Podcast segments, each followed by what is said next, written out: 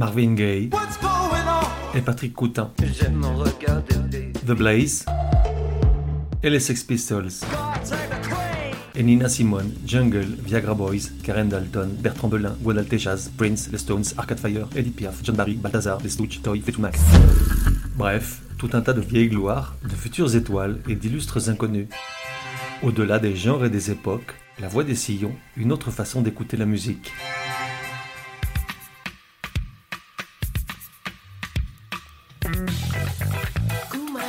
La voix des sillons, numéro 44.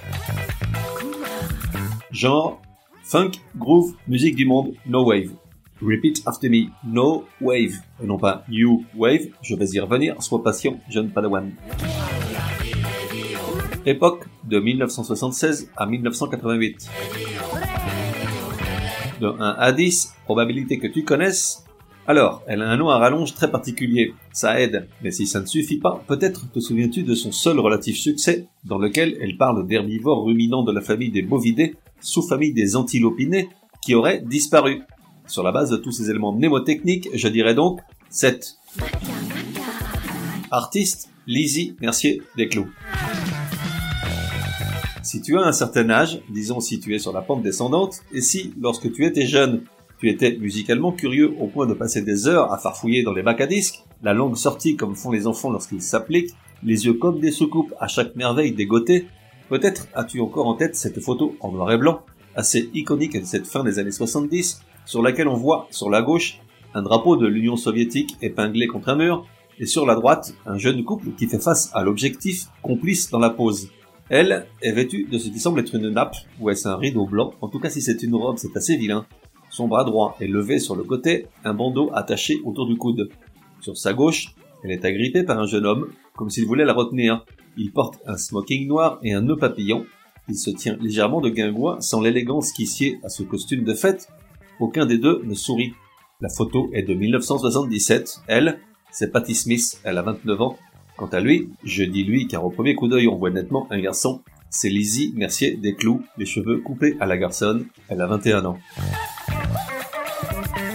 Qui était donc cette jeune française mimant une cérémonie de mariage aux côtés de celle qui venait d'ébranler le monde du rock avec son album Horses et qui déjà était assise sur le trône vénéré par toute la presse musicale et la faune du CBGB, la mythique salle de concert du Bowery. En France, plus de 40 ans après, Lizzie Mercier des Clous reste une artiste méconnue si l'on accepte son tube aux sonorités sud-africaines, un peu maudite, incomprise parce que toujours en avance sur les modes, culte mais pas trop, rebelle forcément, Tandis qu'à New York, où elle était arrivée quelques mois avant la fameuse photo avec Patti Smith, de nombreux artistes continuent aujourd'hui encore de se réclamer du leg artistique et de la vitalité créatrice de celle qui était vite devenue amie et muse de tout ce que la ville comptait de musiciens, peintres, écrivains, poètes et photographes, avec un naturel propre à son jeune âge.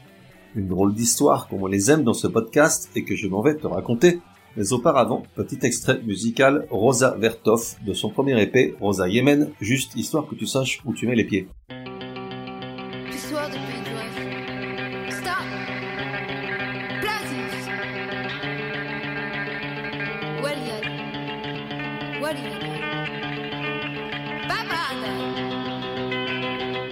En réalité, la photo est trompeuse. Il ne s'agit pas d'une représentation théâtrale d'une messe de mariage, mais d'un hommage à la gloire de leur idole commune, Lizzie jouant le rôle d'Arthur Rimbaud, et Patty Smith celui de sa sœur Isabelle, celle qui, pendant les quatre mois que dure l'agonie du poète, sera sa secrétaire, sa confidente, son infirmière, et qui se chargera de faire passer son frère à la postérité.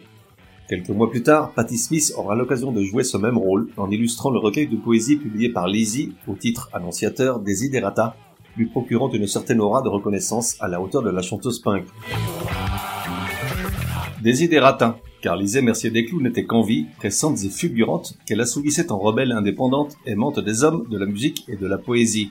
Née à Lyon en 1956, d'un père inconnu et d'une mère absente, elle est élevée par une tante à Paris, au 11 rue des Halles, et s'inscrit aux Beaux-Arts.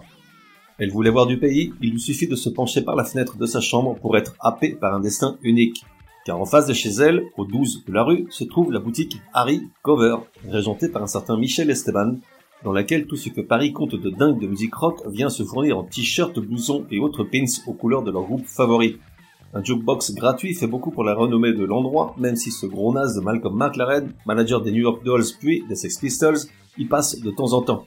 Et tous les jours qu'Elvis fait, Michel Esteban voit cette jeune femme passer dans la rue, tout en longue robe de coton. Alors il s'éprend de la fière hippie et lui laisse un petit mot sur le vélo qu'elle gare en bas de chez elle. Et super coolos, ils finissent par s'aimer follement. Oui, je suis un romantique, j'adore ces histoires. Était les Jean-Paul Good avec Grace Jones, il façonne sa Lizzie à grands coups de ciseaux dans les robes et les cheveux. La voici Punkette à une époque où en France il se compte encore sur les doigts de la main. Quelque temps après, ils abandonnent Paris et débarquent à New York pour être le témoin privilégié de ces quelques années qui vont connaître toutes les révolutions musicales. À deux, ils éditent un petit fanzine, Rock News, distribué essentiellement à Paris, et en parallèle, Michel Esteban monte un label indépendant, The Records, The ZE, qui en seulement 5 ans d'existence m'a quand même édité un album de Suicide, le fameux Jukebox Baby de Alan Vega, et les albums festifs de Kid Creole and the Coconuts, excusez du peu. Et comme on n'est jamais mieux servi que par soi-même, Lizzie Mercier Desclous sort un premier disque chez The Records, le fameux épée Rosa Yemen déjà mentionné, on est en 1978.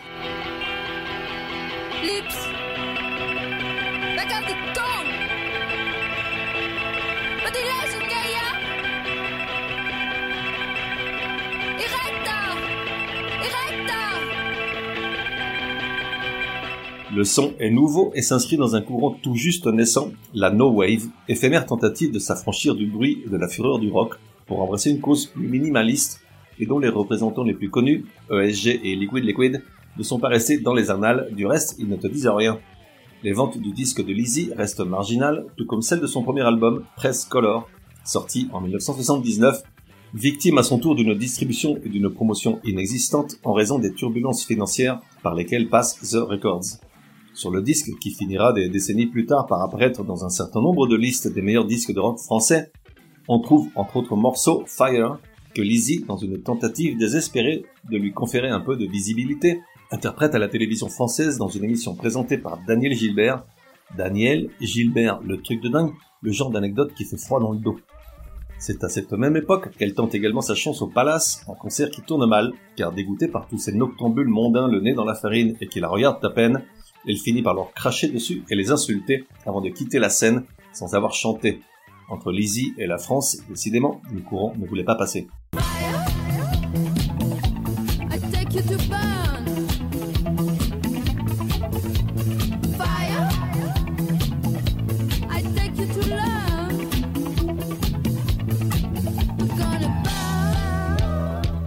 À New York, où elle succombe au charme du plus punk de tous les punks, Richard L., le musicien à l'origine du groupe Television, avec son ami d'enfance Tom Verlaine, et qui lui dédiera une chanson, Another World, tirée de Blank Generation, le disque culte publié avec son groupe Les Voidots. À New York, donc, c'est plutôt cette version de Mission Impossible, du compositeur Lalo Schifrin, qui lui donne un semblant de notoriété, surtout la nuit dans les clubs ou le disco ferrage.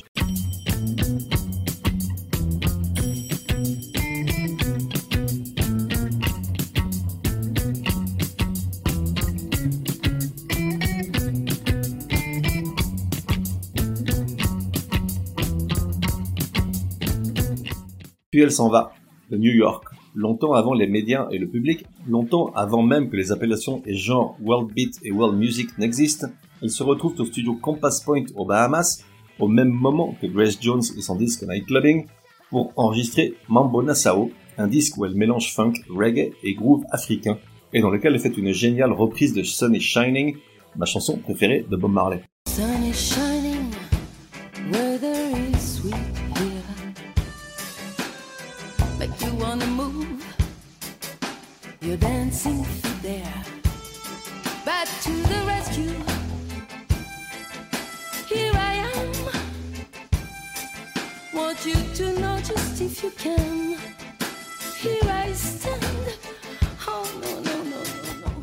Puis elle file en Afrique sur les traces de son Arthur qui avait vécu les dernières années de sa vie à Harar dans l'est de l'Éthiopie. De cette ville, elle accomplit un long périple initiatique qui l'amène jusqu'en Afrique du Sud, où elle découvre le son de Soweto et en particulier des Mahotela Queens, un groupe de musiciennes et choristes souvent mené par le chanteur Simon Malatini, et assez connu dans le pays grâce à un morceau appelé Casette. Écoute bien, ça te dit quelque chose.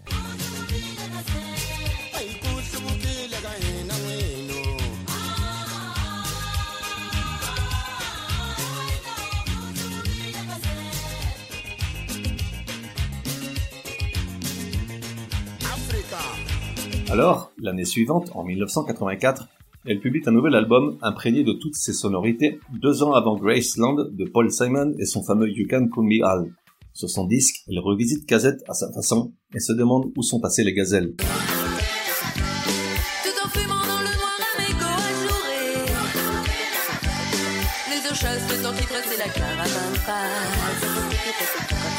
Je pensais au sommeil pour demeurer.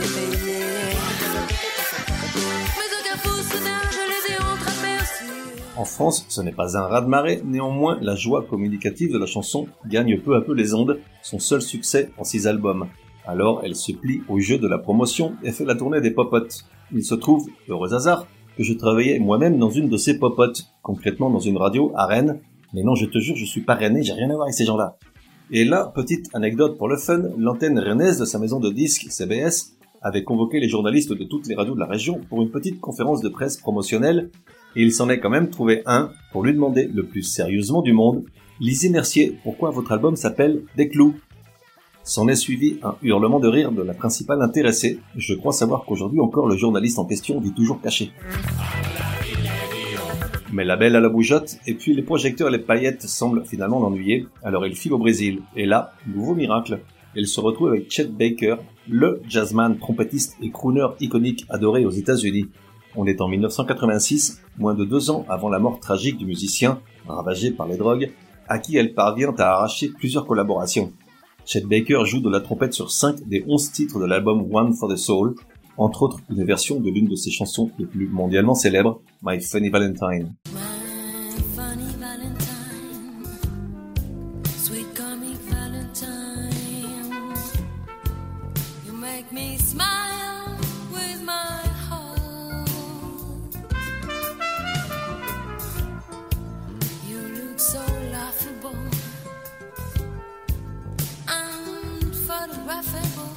En 1988, elle publie un dernier album, Suspense, pareillement ignoré que les précédents.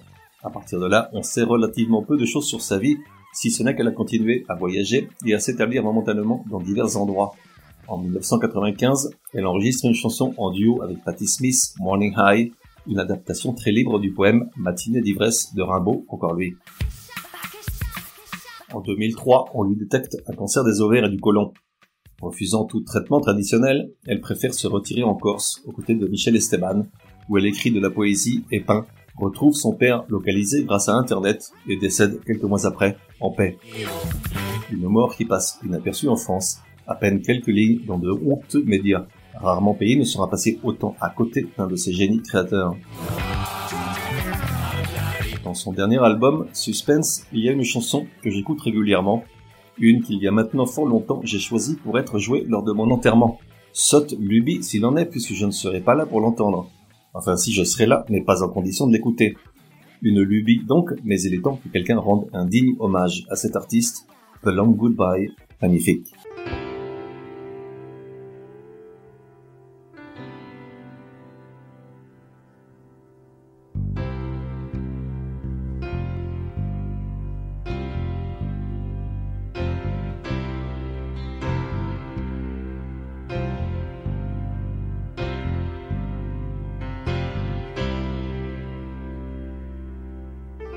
On se retrouve dans un prochain numéro de La Voix des Sillons. En attendant, café et à la messe. Pas de mon enterrement, hein, il y a le temps.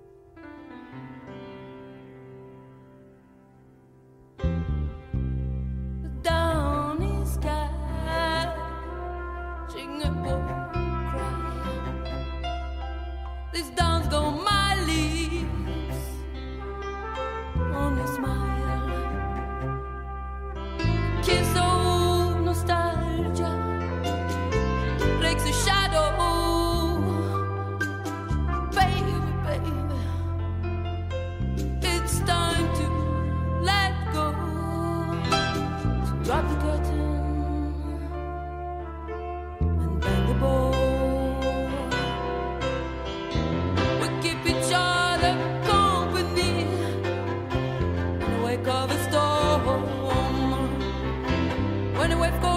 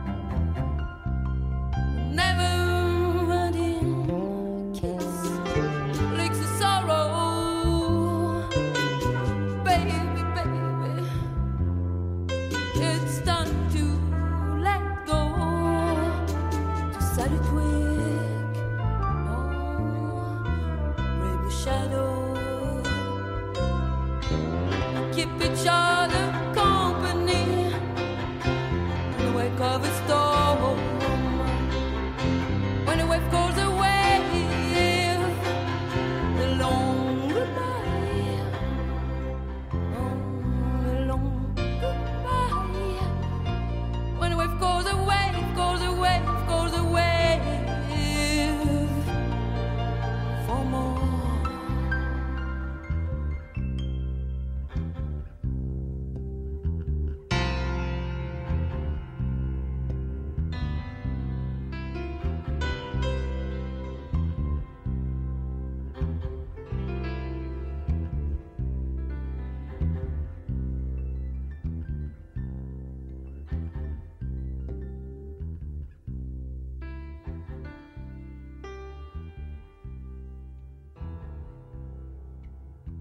Et voilà, that's all Fox. Pour me contacter, me dire que vous avez adoré, ou pas du tout mais j'y crois pas, ou encore suggérer un artiste pour un prochain épisode, écrire à contact at lavoidessillon.com.